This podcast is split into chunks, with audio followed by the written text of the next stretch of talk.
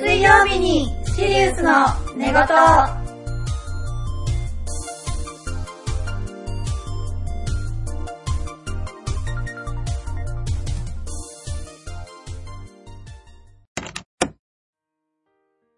クイーンのベストアルバアルバムが借りたい、スです。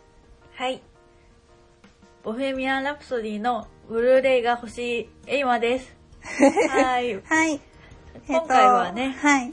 ボヘミアン・ラプソディの話を話をしたいと思います。はいさっき見てきたばっかりです。ね、見てきました。で、えっ、と、まあピンポンパンポーン今回はボヘミアン・ラプソディのネタバレがあります。まだ映画を見ていない人は注意してください。ください。はい。で、はいまだ映画見てない人はここで 戻るもしくは、えっ、と、バッテン、バッテン押すんだ。うんウェウェイトにして聞いてね。聞くんだね。ウェイトにして聞いて。はい。じゃあまあ、はい。ボヘミアン・ラプソディ見てまいりまし見た。ましたはい。めっちゃ、あたあの、エイマは3回目なんですけど、よく泣きました。うん。うん。泣いたね。泣いた。えすっごい我慢してたけど、前半ずずーっと我慢して、みたいな感じで我慢してたけど、うんやっぱりもう耐えられなくなって、自動的に液体が液体が、上から汗が、汗がキラキラと。キラキラっとなってきて、もううんついにはボロっとうん。耐えられなかったなね。んか隣からめっちゃグスグス、グスグスって言うとって、あ、泣いとる。あでも見たらダメや。私は映画に集中するんや。って言って見てました。でもスーさんも泣いてた。泣きましたね。いや、めっちゃいい話でした。う。うんん。でもいい話、うん、いい話やけど、熱くなった心が。そう、熱く、あの、もう本当に、その、なんていうの？あの、音楽性の話、うん。あ、素敵、この音楽素敵みたいな。いや、ななんかもう、ね、あの、若い人でも、クイーンって聞いても、何の曲かわかんないけど、うん。曲聞いたら、この曲かって、多分なるなんかことが多いと思う。あこれ知ってるとかあこの曲いいなって思う感じ映画見ててすごい思うんだけど、うんうん。それだけじゃなくて本当にあのクイーンあのフレディ・マーキュリーの人生みたいな感じで、一人の人間の人生を見て、見た感じもうあこういうことがあったんだこういうことがあったんだって、うん。あのフレディあのクイーンの歌でもあなんか歌詞の中で、なんかいろんな苦難があったけど乗り越えてきたみたいな感じのことを言ってて、もうなんだろうきっとみんなのことを言ってるのにもあるけどあの最後のライブのやつでね、なんかあんあんな感じのシーンでああいう風に歌われるともうまさにフレディのことを言ってるように、見えるなんかまあまあまあ僕あの死にたくないみたいな感じのやつとか、うんもうああ耐えられないもうここ涙が出るわ。ってどこ何回見ても涙出ちゃうよと思って本当にねあれは、もういいね。本当に。序盤からあの最後のコンサートのうん。ライブの話になっちゃったけど本当にそういうシーンが多くって。う、ん。そう、なんか、その、当時ね、うん。まだ、何年前だろう、さ40年前、うん。1970年の話かな、そうだね。それぐらいだった話だけど、その時にありえないレコーディングをまず撮ってるっていうのね、うん。まあ劇中にも出てくるんだけど、それにもやっぱりこだわり、フレディのこだわりっていうのが見えて、そんでなんか一番最初の冒頭ね、うん。あの、もう自分にすごく自信があって、うん。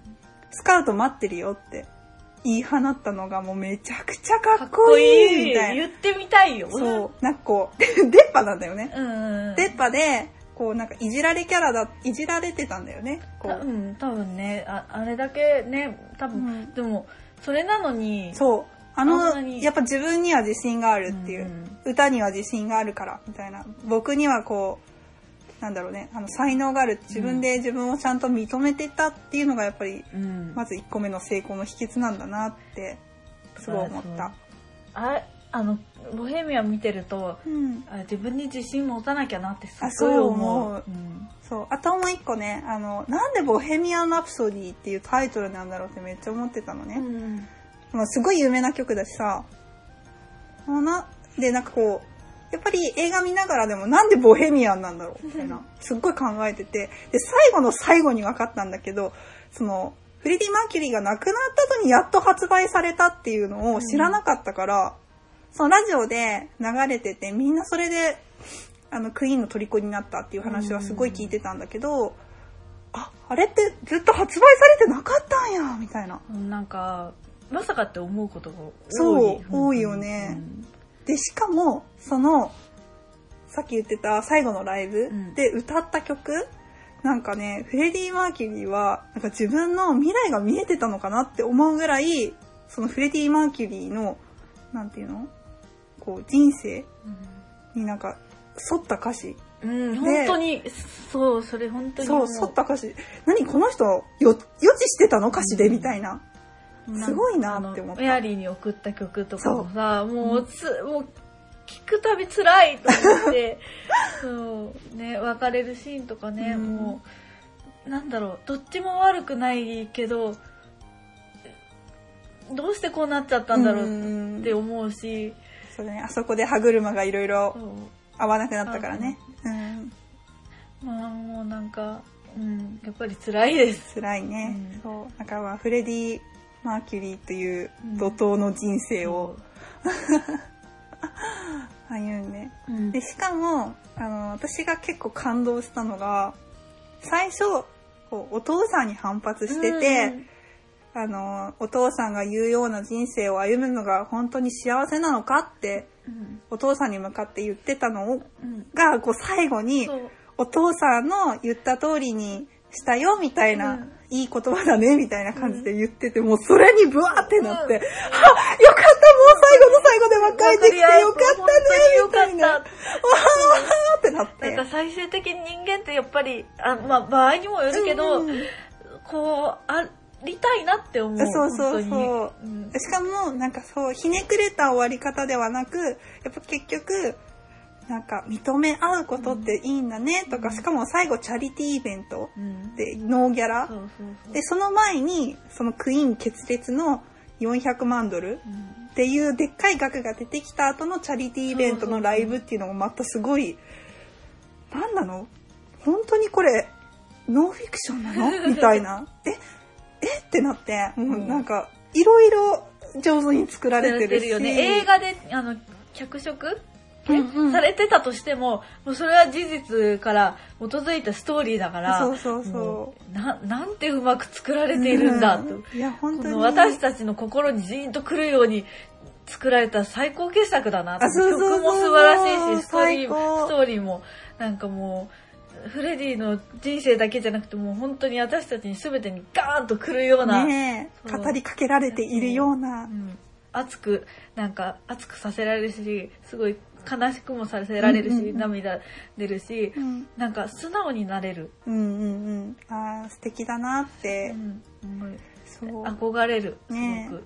あとね、私ね、ライブとかコンサートにね、人生で一度もまだ行ったことないんだけど、なんか、その途中で観客が僕たちと一緒に演奏するんだって言ったシーン、もうめっちゃ感動して、鳥肌ブワー立って、あの、ほら、一緒に演奏するんだって言って足踏みして、こう、そうするじゃん。そしたらもう次の瞬間、客がもう、わーってなってるし、そう。うんおいおいおいおい一緒に、一緒に観客と一緒になってるんだみたいな。素敵私もあそこに入りたいってなった。そう、なんか、まあライブ？最後のライブもそうだけど、うんあ、これ、この観客の中で、うん私たちもこの移住なんやなってすごく感じられる、感じさせられる、すごく。最高だったね。最高だったよねうん。いや、ほんと、自分が、おかしいけど、うんもう秋戻って、クイーンのライブにめっちゃ行きたいって思った。すごくわかる、うん私ももう、なんだろう、あの、クイーンがもうみんなが揃ってた時うん。に生まれてたらどんなに良かったかなってすごく思うよ。いや、もうね、最後のライブでもこうお客さんが泣くみたいな。うんもうやりきったクイーンを見てみんな涙するみたいな。あ、私も一緒に涙してるみたいな。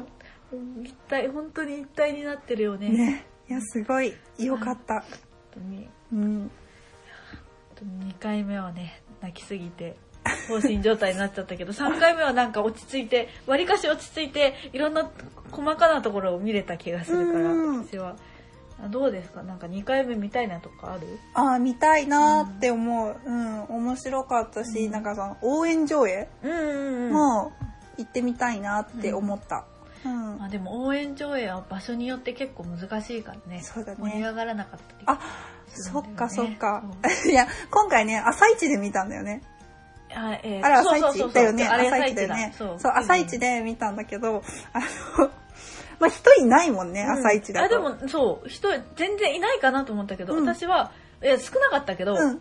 いたからびっくりしたあ、他にもいるんだ、みたいな。ああ。やっぱ。りなんだろう見に来る人いるんだなと思ってびっくりしたあ、そうなんだね。やっぱ、ちょっと、1年に1、2回しかあんまり映画館で見ないから、わかんないけど、うんなんか、私が映画よく見に行ってた時は、うん。やっぱ昼間とか夜だったから、うん。人がわっていて、みたいな思ってたから、いや、うん、やっぱ人少ない方が見やすいなってめっちゃ思った。あよかったよかった。そうそうでも、応援上映とかになると、やっぱ人がいっぱいいないと成り立たないから、あー難しいなって思う。でもなんか、うんうん。その応援上映行った応援上映のところがすごい盛り上がれば、うん。最後のライブでみんな立って、うん。そうなんかあのああ、するの？できるし。すごい。まあでもこれはなかったけどね、うん。あのうんそう歌の中にはね。なかったけど、うんなんかみんなであのなんだっけ何の曲だったか、まあ、うん。ハモれハモったりできるから、うんうん、AAO のところあ、ねはいはいはいはいはい。すっごいなんかより一体感感じられるよなるほどね。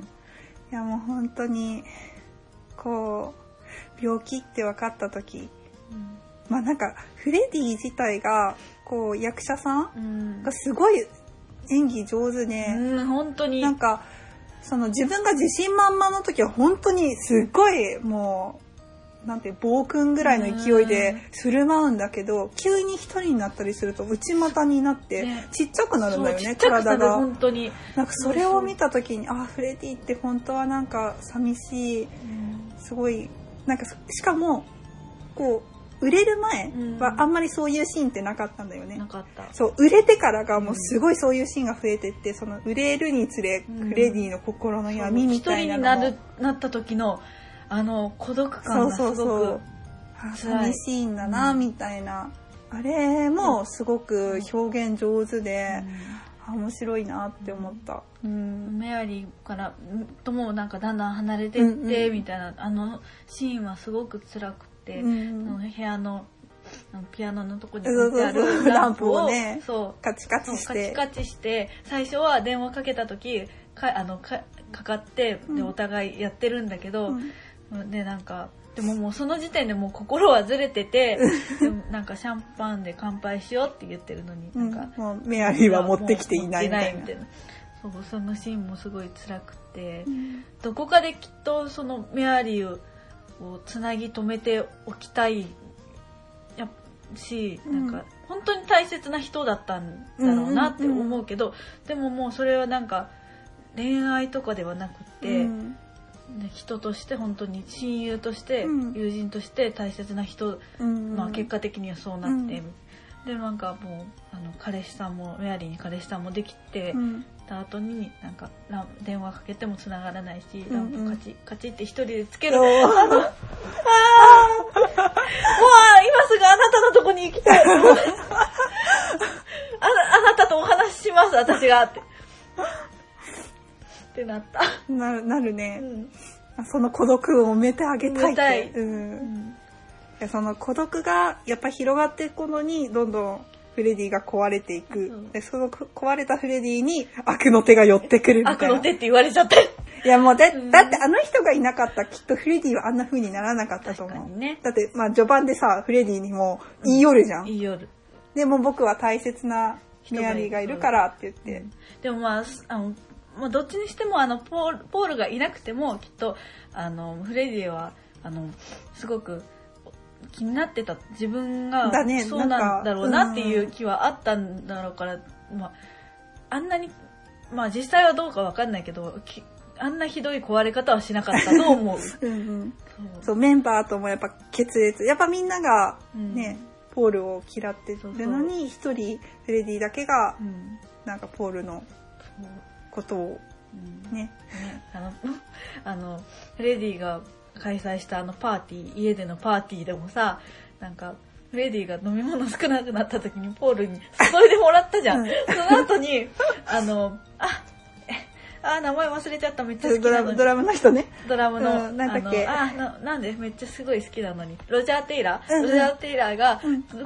あの、僕にも注いでくれよみたいなそう。ガン無視したからやばいな、みたいな。すみたいな。あの時の、そういう、そう、テイラーの顔が、は？みたいな。何この人みたいな。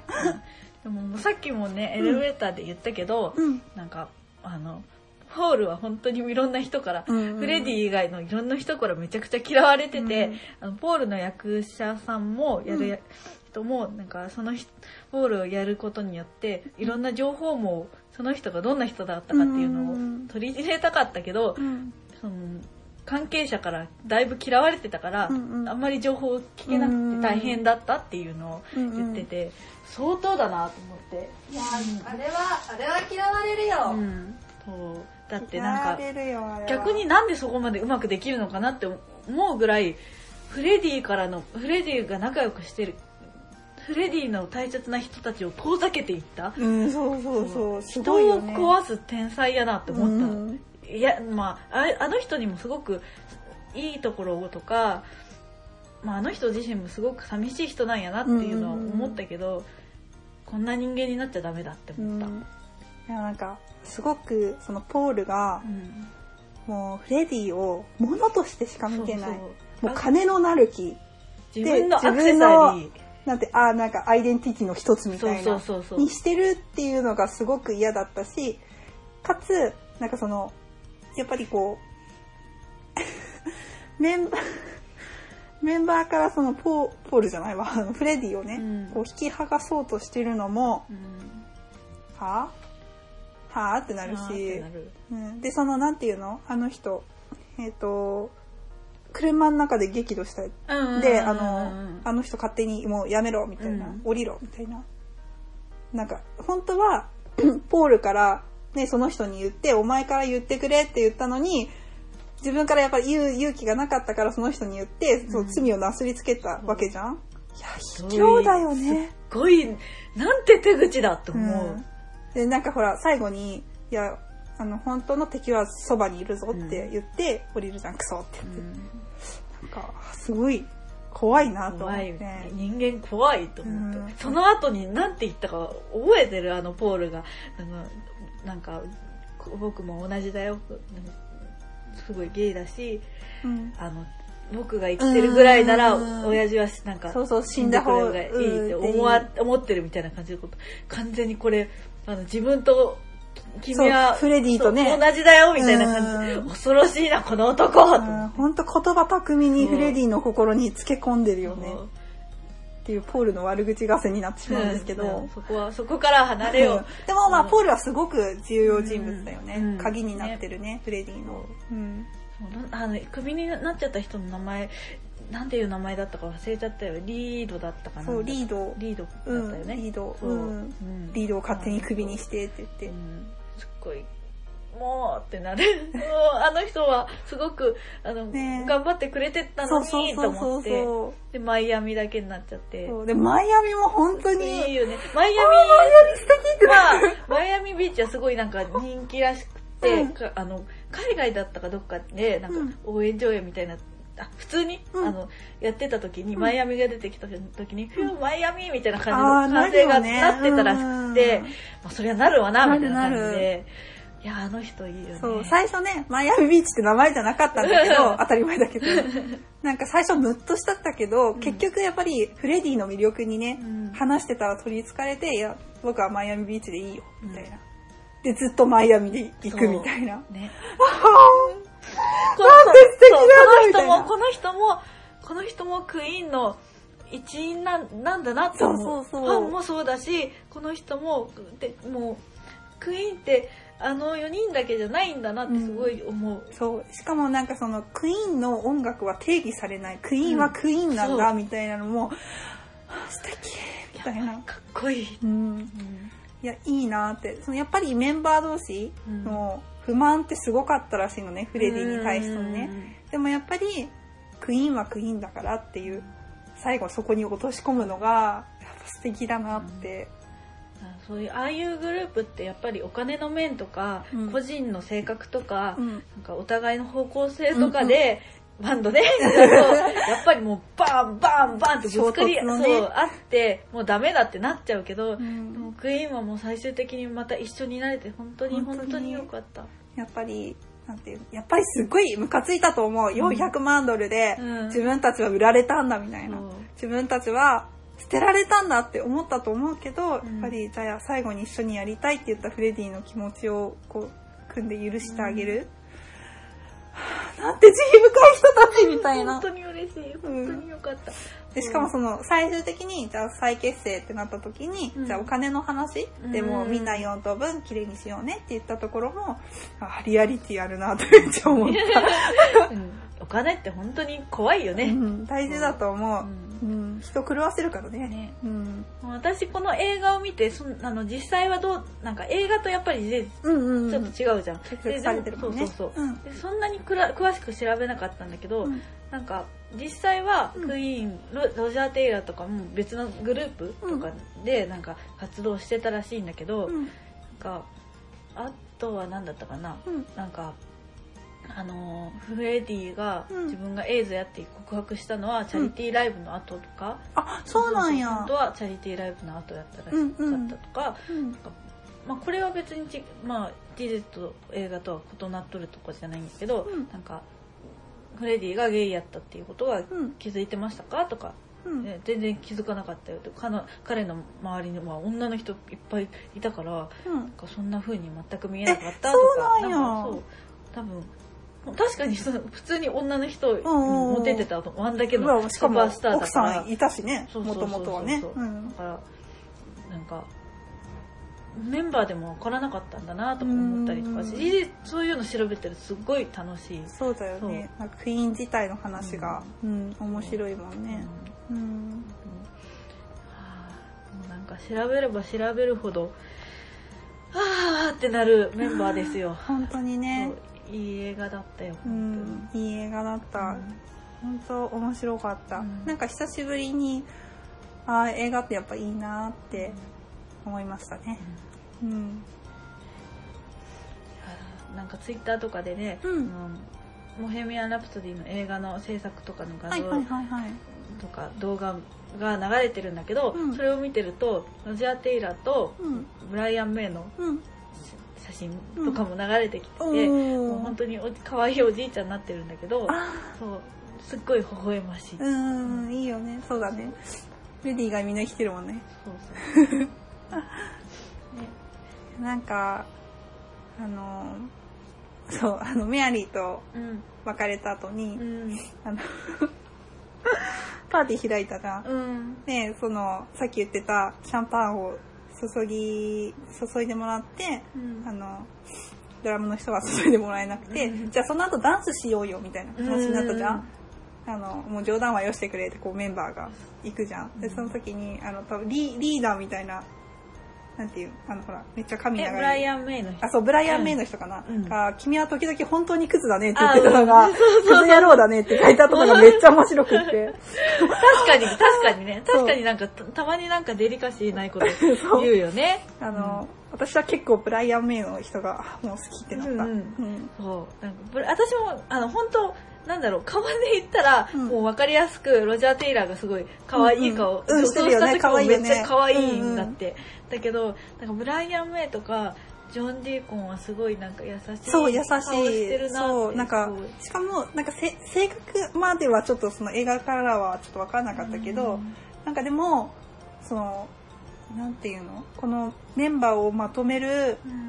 大事な役だったんだろうなみたいな、うん。この人じゃなかったら無理だったんだろうなってすごい思うし、ああのあのジョン・ディーコンはロジャーとフレディが喧嘩してる時いつもなんかあそうのそうそうそう。仲を取り巻いていたというか、ダメだよみたいなそう。そう仲裁してくれて。そうそう。うん。でフレディがまあ映画の中ではフレディがなんかうん。エイズだっていう告白した時、うん。ジョン・ディーコンは泣いてたねえ泣いてたよでね実際あのフレディが亡くなった時うん。あのもうジョン・ディーコンはクイーンから悲しすぎて、うん。あのクイーンから抜けちゃったのね、あ。そうだから、うん、もう芸能活動を全然あしてないんだ。の人はしてない、うん。だからすごく優しい人だったんだななって。うん心がね、うん。優しい人だったのね、そう、あとクイーンはみんな高学歴っていう。うん。なんか、なんかそう。みんな頭いい人そう、みんな。高学歴だからう、ん。あのバンドが組めたんじゃないかみたいな話も出てて、ああ、すごいな、みたいな。うんなんかでも、だっけ、高学、高学歴だけど、一人だけ電気工学？そう、ジョージーコンだけは うん。よく考えたけど出てこなかった。ひどくね？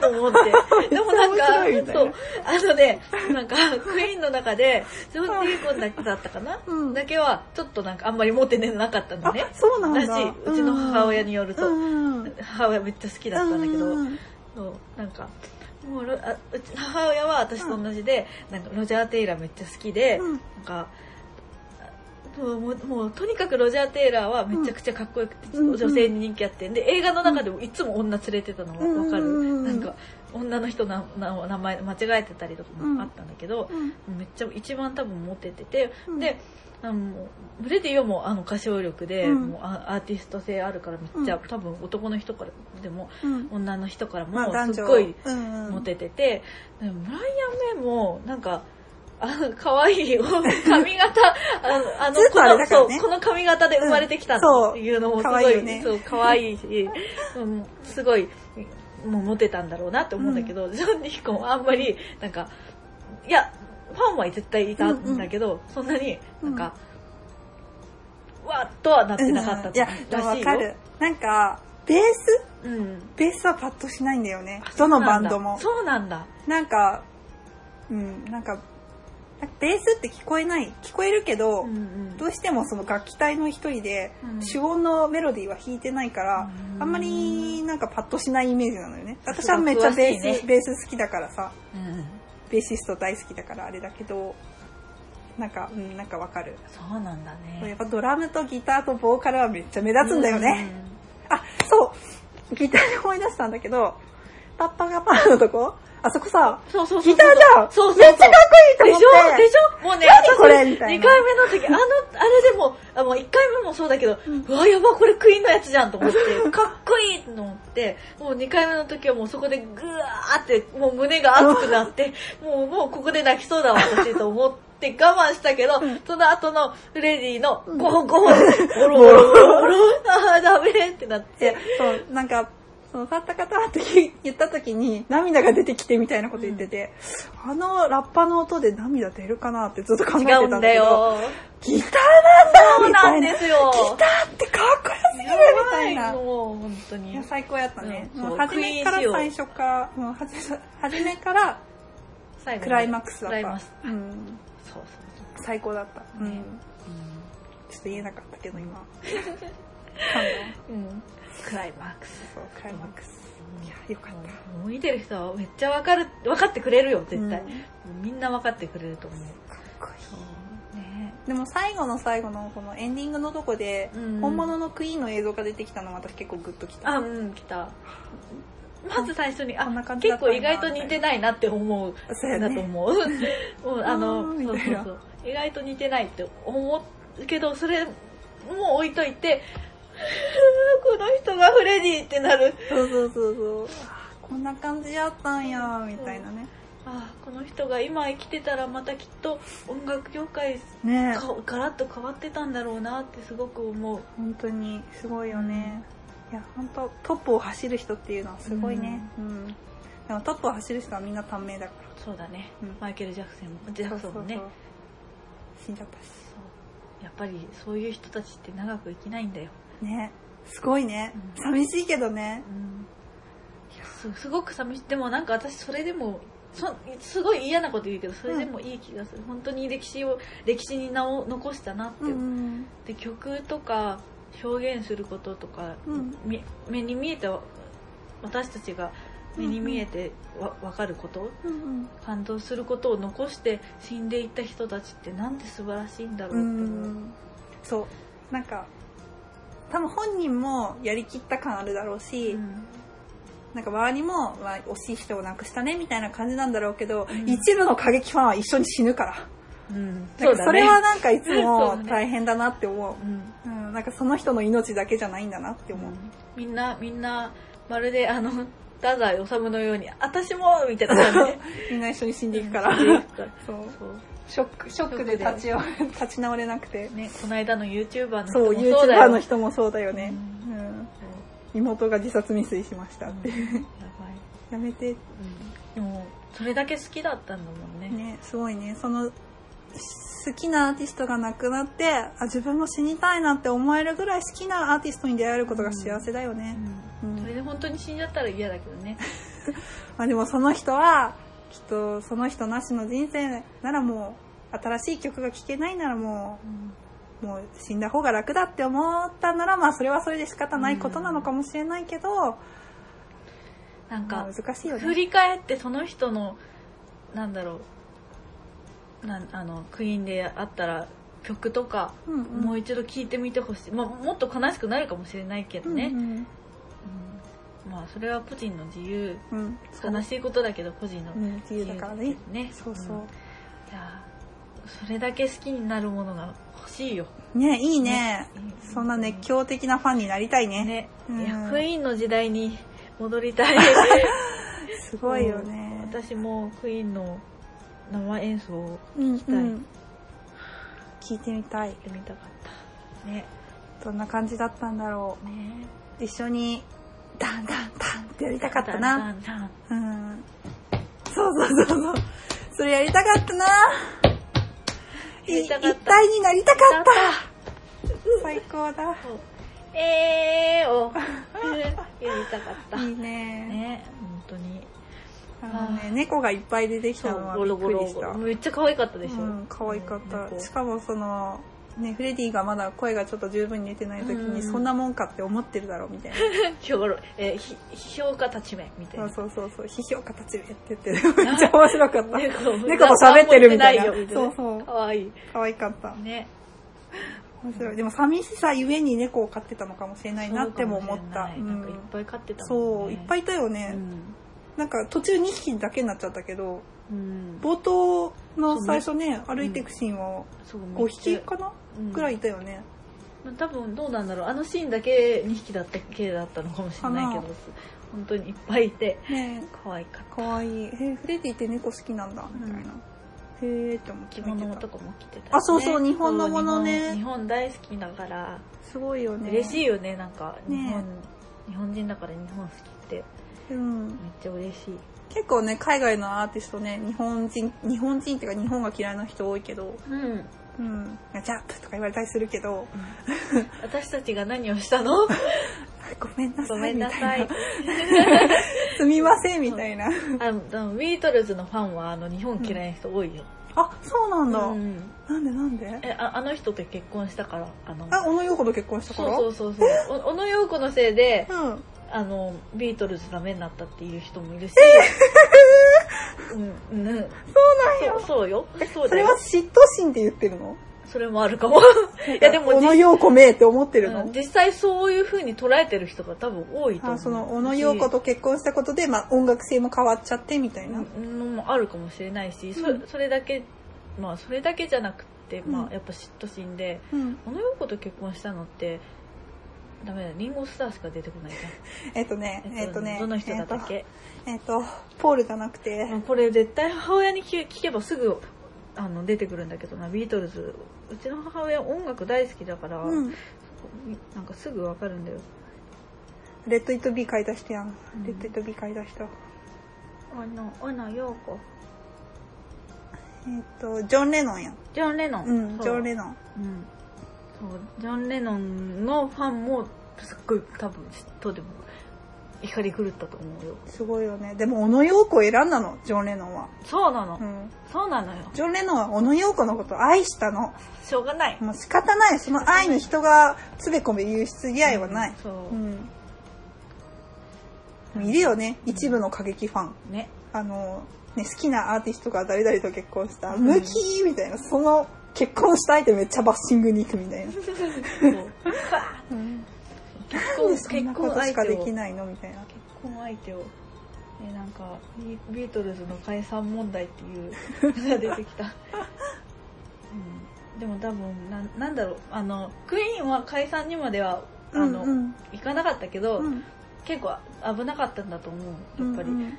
やっぱりそれって本当にいろんな理由。映画ではフレディのだけの問題とお金とかの問題があったけど、うん本当にそういろいろあったんでしょうね、うん。やっぱり。だからビートルズも多分なんかビートルズについて語る本の一部では小野陽子がジョン・レノンをビートルズから引き離したと張本人引き離した張本人とされる例がなんか出たみたいな感じ。でしかしジョージは陽子が全責任を負うわけではないとしておりとかなんかまあいろいろ。うん。うんなんか、うん。うん書いてある。そう。ビートルズとかうん。ジョージ？うん。ジョジョン・レノンうん。はなんか、あのビートル小野陽子がビートルズをバラバラにしたんじゃないって言ってるけど、うん。やっぱりそういう風に捉えてる人が多いあらしい、ね。やっぱり、なるねほどね。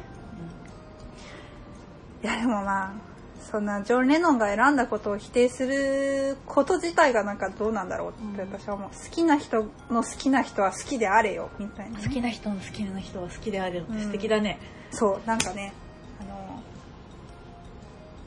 えっ、と主「主婦探偵」っていううん。ドラマがあの TVer で無料配信されてて、それあのフカキョン？私の大好きなフカキョンがやってて、うんそのフカキョンが言ったセリフなんだけどカキョンが言うとなおさら可愛くて素敵じゃん、あの自分、まあ、そのや役うん。でその役の人はもうすごい純粋な子なんだけど、うん。やっぱ自分の大切な人が思う大切な人はうん。大切にしたいみたいな、うーん。って言っててめっちゃいい言葉やんみたいな,、うん。なんか自分の大好きな旦那さんが不倫しちゃうんだけどその不倫相手にもやっぱり憎いけど不倫相手が困ってたら自分が助けてあげなくちゃ神や仏じゃん。そうめっちゃいいいい役なの。まあ実際多分なかなかねこうん。う現実世界においてそんな風に割り切るのは難しいかもしれないけど、ドラマの中だけかもしれないけどすごい素敵だなって思って、あ自分もそうであろうみたいな。そう。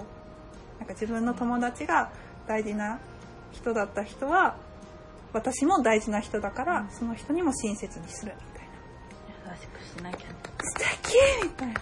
そう。いいね。そういう心が大事だね。本当に。ちょっとでも浮気ふふ不倫相手にを優しくするって逆に怖いけどね。まあ逆に怖いよね。逆に怖いけどね、うん。この女の人何考えてるんだろうってなっちゃうね、あ殺されるかな。もうなんかもう憎さのあまりもうなんかもうおかしくなってそうそう頭おかししくなったのかなみたいな。気にしてないのよとか言われたら こすいませんってなる。もう別れますので。すいませんみたいな。あそう。あのね最後にフレディが、あのまあ最後じゃない中盤でそのパーティー終わった後に、うん。あの君にはそう友達が必要なんだよって言ってキスして帰ってた、で結局フレディはその人のことが気になって最終的にその人のお家まで調べて会いに行って、うん。じゃあ友達になろうって。で最後の最後死ぬ時まで、うん。まあ二人は恋人同士で仲良くいてあフレディの心はそこでやっと救われたんだなって。あのメアリーがと別れてしまって、うん。でずっともう一人ぼっちになった。そうそうそう。なんか今思い返すとメアリーがいなくなった時点で、まあ、なんだろう。なんかその前からちょっとあのフレディなんかが自分の気持ちね。複雑になって、でもう確実に別れてしまったところからもうだんだんだんだんおかしくなっていって本当に心の支えだったんだなってうん思って、それでジムはジムがうん。なんかもう代わりに代わりじゃない代わりって言ったらすごい変だけどうん。やっぱり人ってうん。大事な人心の支えの人が必要なんだなってうん思う感じで、形でなんかすごいジム・ハットンがフレディの心の支え恋人になってくれた、うん。友達になってくれたことでうん。また立ち直れてうん。本当に良かったって思う、よかった。ね。だってメアリーはもう自分の運命の人だ。うん。って多分本当に本当にフレディは思ってたんだと思う。うん。でもやっぱり自分の心にあったなんかしこりみたいなのに気づいて、なんかそれをなんか無理やりじゃないけど、うん。こう開けられてあ自分はそういう人間なんだ。でもメアリーにあなたはゲイよみたいな、うん。ね、言われちゃって。でもやっぱり自分はそうかもしれないけどメアリーと一緒にいたいってフレディは思ってたのかもしれないけどいや私には無理って言ってメアリーが離れるわけじゃん。うん。もいやメアリーの気持ちもわかる、二人すごくあんなに愛し合ってたのにってすごく思うのにどうしてこんなことになっちゃったのっていやポールが悪いんや。ポールが悪い。そうポールがキスしたから悪いんやポールが。ポールのせいだ。ポールのせいだ。ポールハゲろ。パーンって。でもポールの人めっちゃイケメンやった。そうだね。ポールの人めっちゃイケメンだたう。ん。最終的に、まあ、フレディが救われてめっちゃ良かったなって思った。本当に。ジム・ハットンはねうん。なんかあの実はあの人もエイズになってて。あ、はいそはいはい。う。でももうなんかフレディにはそのこと一切言わずに、うん、でフレディはそのまま亡くなっていうん。った、そう。フレディにはもう一生話さずに、うん。秘密にしておいたらしい。はあ。でまたエイズとは別の、うん。なんか違う病気でもう亡くなったら、あの人はもうん亡くなってるんだけどうん。なんかそれを大切な人になんだろう普通だったら伝えるじゃん、うんうんうん。で、もやっぱりなんか二人お互いうん、そういう、うん、フレディもエイズになってしまっエイズで,、うん。で自分もそれでなってしまったっていうことを、うん。なんだろう。それが誰のせいとかじゃないけれど、うん。フレディにそのことを言わずにしておいたっていうのがすごい心が強いなってう。思う。んもしかしたらフレディから移った可能性もあるから、うん。フレディには黙っておいたみたいな。フレディが気負いしないように、うん。フレディにはもう死ぬまでうん。言わないでおこうっていう優しさ。もう泣いちゃう。本当に。すごいジム・ハットンってすごいなこの人って、こうんうんうん。本当にこのフレディと出会えてよかったこの人が、フレディがそこの人と出会えてよかったって、本当に、しかもなんかそのフレディの心に残って、そう、会いに行く？うん。会いに行って、しかもそこで、受け入れてくれた？うん。ジム？うん。尊い。尊い。尊い。私はこのジム・ハットンの人のようになりたいとジム・ハットンみたいな人になりたいと全てを受け入れるようないやい受け入れる、まあ、違うけどなんだろうなんか人を支えれるような人間になりたいって思った。い本当うん。素敵だよね。うん。もう、あの映画の中には素敵な人がいっぱい溢れてて、もう、もう言葉じゃ言い表せない。うん。なんかそのぼこの映画を見たことで人生がちょっと人生の考え方が変わるというかよね。なんかどんなになんかつつ辛いなんなんて言えばいいのかな。前向きに生きてききっとみんな同じなんだなってうん思う、そうどんなスーパースターでも孤独は抱えてるし、そううん。であのクイーンの歌もうん。聴いてると、なんか俺なんかチャンあやあえっとチャンピオンとか、うん。なんか歌詞がすぐ出てこないけれど、うん。うんなんか辛い辛いダメだダメだって思わずにいろんなこと挑戦ししてった方がうん。いいんんだなって。そうあのこの映画を見てそういろんなことを考えた、うん。うん。確かにそのクイーンの歌詞はすごい心に刺さるよね。う。ん、なんか、そう、こう老いぼれのそう。ね、あの、老人、がなんか言ってくるけどなんか関係ないみたいな感じのことを、そんな歌詞とかそうそう自分がやりたいって輝けるように頑張れみたいな感じのうん、そのなんか歌詞がすっごい胸に刺さる。うん、本当にそれ刺さるよね。で。それを聞いてる聞いて涙してる人とかう、ん、なんか感動してる人たちを見てうん、きっともう本当に世界中の人たちってそういう風に感じてるんだなって、うんうん。孤独孤独さとかうん、やりたい夢追えなかったことうん、諦めたことうん、追いかけてることとか,、うん、なん。か人間関係とかすごいうんうん。本当にみんな似たりにうん、似てるんだなって思って、そう、自分一人だけじゃないんだよね。ないんだなって思う。だから自分がこなんか悩んでることとかってうん、他の人も悩んでるからうん、なんか、まあ、だから別に悩む必要はないとかじゃないんだけど、うん、視野を狭くする必要はないなって。もうそれだけでもう終わりだって思う必要はないんだなって、うん、うん、きっと、まあ、例えば人間関係とか分かりやすく言うと、うん。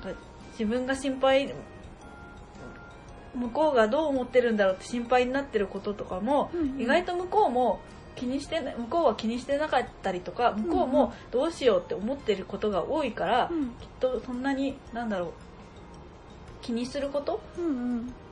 なく、うん。なんか逆にこっちが明るく振る舞ったりとかした方がいいんだなって、うんうんまたちょっと違うかもしれないけど、うんうん。前向きに生きた方がいいっていうことがそううん。暗くなったりとかなんか足止めたりとかうん。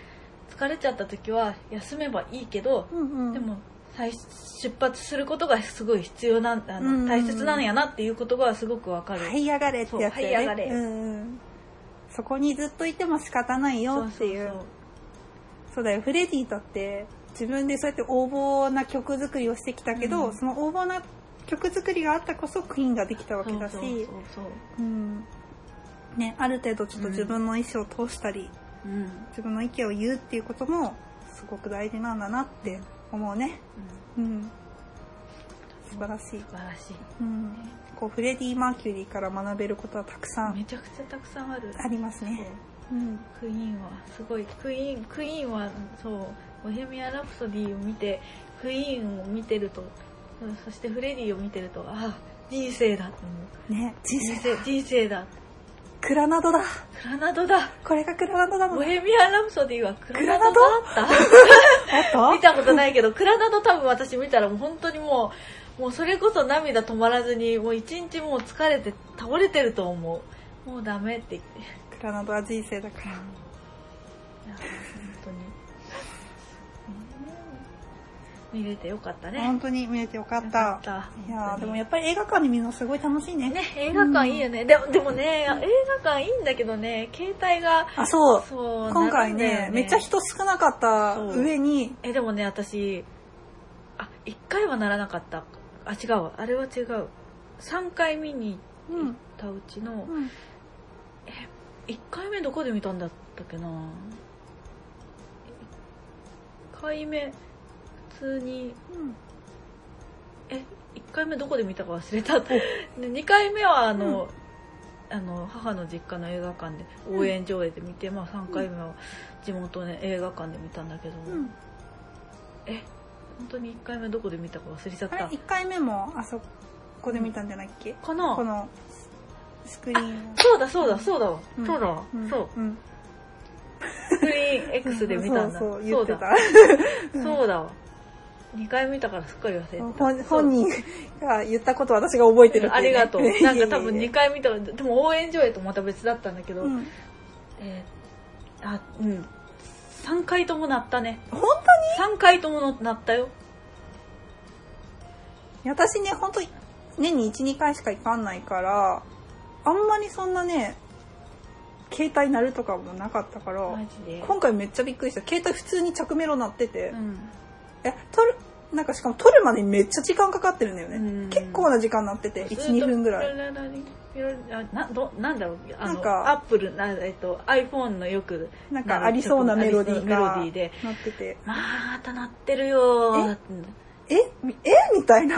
な、何？こんなことあるの？みたいな。あるあるんだよめっちゃびっくりして。めちゃくちゃあるよはい他にも携帯なんか LINE の音が鳴ってたし。なんでなの？なんでみんな？なんでみんな電源落とさないの？って。わかんないよみんな。と思って。なんでそのその考えちょっとわかんないよみたいな、いや、本当にびっくりした。うん。えしかも電話取ってたんだそう、よね。電話取ってたの。そんなことあると、それは初めてだった。びっくりだよ。そう。生まれて初めてだと思う。映画館で電話取る人。もう、映画代返してって言いたいぐらいうん、すごく邪魔。うん。そう。マジかと、すごい、なんか、あ、電話鳴ってると思って。気散るしね。そう、キーチル、チラッと見て、あ、電話鳴ってるわ、また、と思って、うん。あーってなって。もう画面、顔画面に戻したら、うん。なんかすんごいちっちゃい声で話し声が聞こえるのさ。まさか、まさかそんなことがあっていいの？そんなことがあっていいのかと思って、またチラッと見たら、電話出てると思って、本当にこれ、これこんなこと、こんな事実受け入れられない、受け入れられないと思って、でもずっと話してると思って、多分仕事の電話だったんだろうね。今なんなんちゃらかんちゃですいませんすいませんって言って切ってたすいませんじゃないよすいませんじゃないよこっちにも謝ってよみたいな。もう、うわーなんでなんだこれでもこれで注意したらこっちがなんかドキュンみたいな感じになるのかなと思って。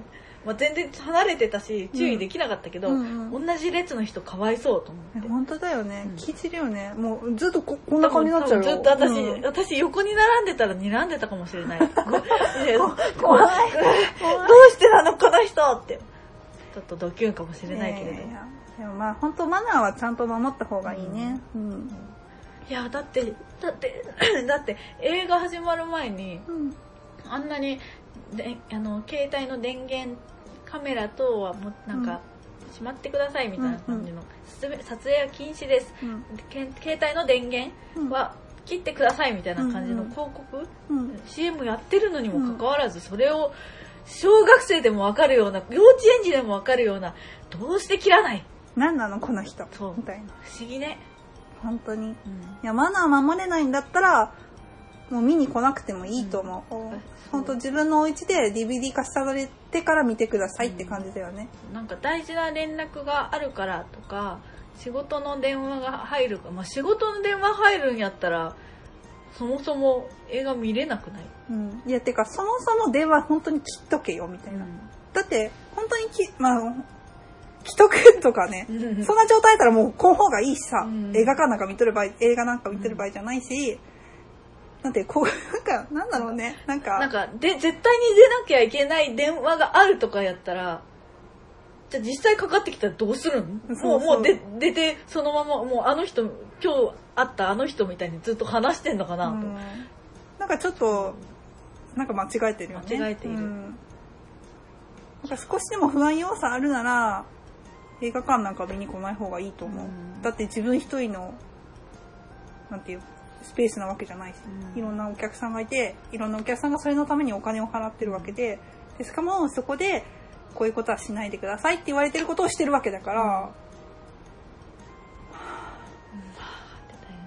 うはーってなるよねはあだよね。うん。君は一体小学校、中学校、高校で一体何を習ってきた日本語でも習ってきてないのかなって思っちゃうよ、本当に。うん。分かった。もうあの携帯とか電源落とさなくてもいい会場を作ろう。みんなそこに行かせよう。うんそうそう、そうしよお前らはみんなそこに行くんだ。そこに収容さ収容されしもうもうそこで見ろ見ろ。う。そうそう。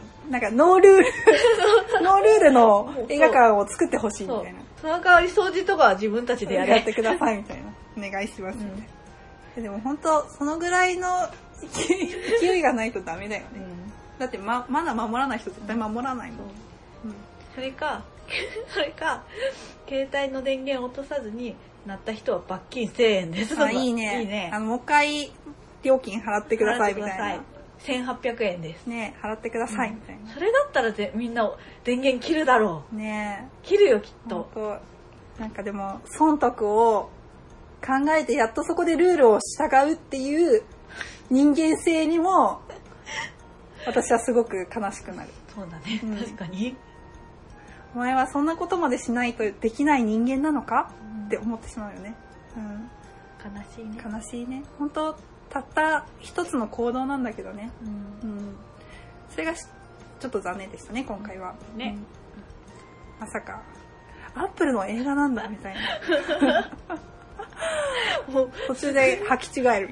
脳が勝手に変換する。結構中盤だったけどもあれみたいな。私今まで何を見てきたんだろうみたいな。一気に現実に引き戻された、うんこの時代まだアップルないよな。携帯ってかスマホないよね。あれみたいな。映画でなんか懐かしい曲が鳴ってるみたいな。よく日常で聞く音だ、うんあんまり聞きたくないやつだ、みたいな。そうなんでだろうね。うん。まあこれはあとこれは全然個人の理由なんだけど、意外とエンドロールで帰っちゃう人多くて。あーでもなんだろう、その、今日4回目ですとか、今日2回目ですとかの人は、やっぱあの、ほら、フレディの,、うん。あの実実写の映像が流れた後はもういいかなってなっちゃうんじゃないかなとは思う。なんかでも何回も見に来てる人ほど多分最後まで見見ると思うしなんかじ字だ文字？名前とかだけのうん。エンドロールだったら帰るの納得いくけど、うん。フレディの画像あ、じゃあ、なそそれ見た後？あわーってい本当？かんかった？ああそれうん、うん。でもなんか本当に最初にうん。映像の時に帰ってく人いて、あ、本当に？うん、本当本当。あ帰っちゃうの？フレディフレディがいるよと思って あ、映画しか興味ないんですね、みたいな。やー私は基本的に最後まで見る派だから。明るくなってからやっと出る人だから。うんなんか忘れ物ないかとか気になるし服汚れてないかとか気になるから 涙で。ああのなんかえっ、とナチョスとかでナチョスで。ナチョスでソース垂れてないかなとない思ってかなって。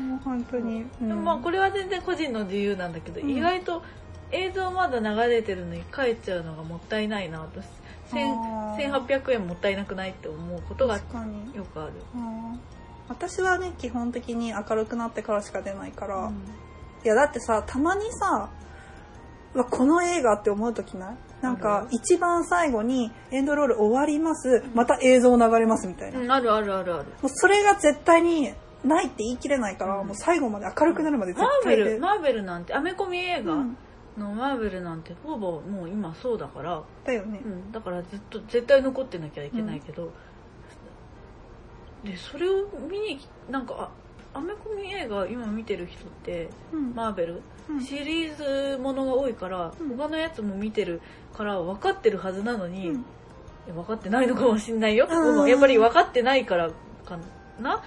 なんか途中でやっぱりエンドロールで帰る人がいてうん。DVD までのお楽しみなのかなと。最後は DVD でお楽しみ。うん。なのかな知らないのかなって。あ。ーまあ、時間が押してるととかか、あお腹が減ってるとか、かそういうの。あ もうそれは全然納得いくんだけど兵所恐怖症とか。なんで映画に来た？いや、なんか、いや、どうしてもあの大画面で見たいけど、やっぱ暗くなると怖いから帰ろうみたいな。兵所ではないね。暗い。あ暗所恐怖症。うん暗いの怖いし、もう早くどう寝たいどうして最後の最後のシーン見ないんだろう。もったいないと思っ見る派だからわからない。てわからないね、見ない派に合わないわむしろえーではでは、今回は、ボヘミアン・ラプソディについてお話しさせていただきました。あー楽しかった、ね、楽しかったね。もし、また皆様ボヘミアン・ラプソディ見たよっていうことありましたら、ぜひツイッターなりメールなりでね教えてください。教えてください、ん。ハッシュタグもあるし、ね、そうそ面白かった、うん。ん、ところとか、う、うん。ここ良かったよとか、わかる。ここわかる。わかるっていうところをね。バンバンバンバン、あたもう感動を共有したい。うん、共有。共有したい、共有しましょう。共有、ね今日口が全然回らない、ねうんお互いに死んでるね、口が。うんそう。ろれつが。ろれつが回らない、うん。はい。はい。ということではい。語り尽くしてないけど、うん。まだ語れるけど、うん。もうラジオということで今回はここまでに、ではまあ改めて。はい。はい。今日は「ボヘミアン・ラプソディ」についてお話を。はい。させていただきました、はい。ではありがとうございましたありがとうございました。バイバイバイバイ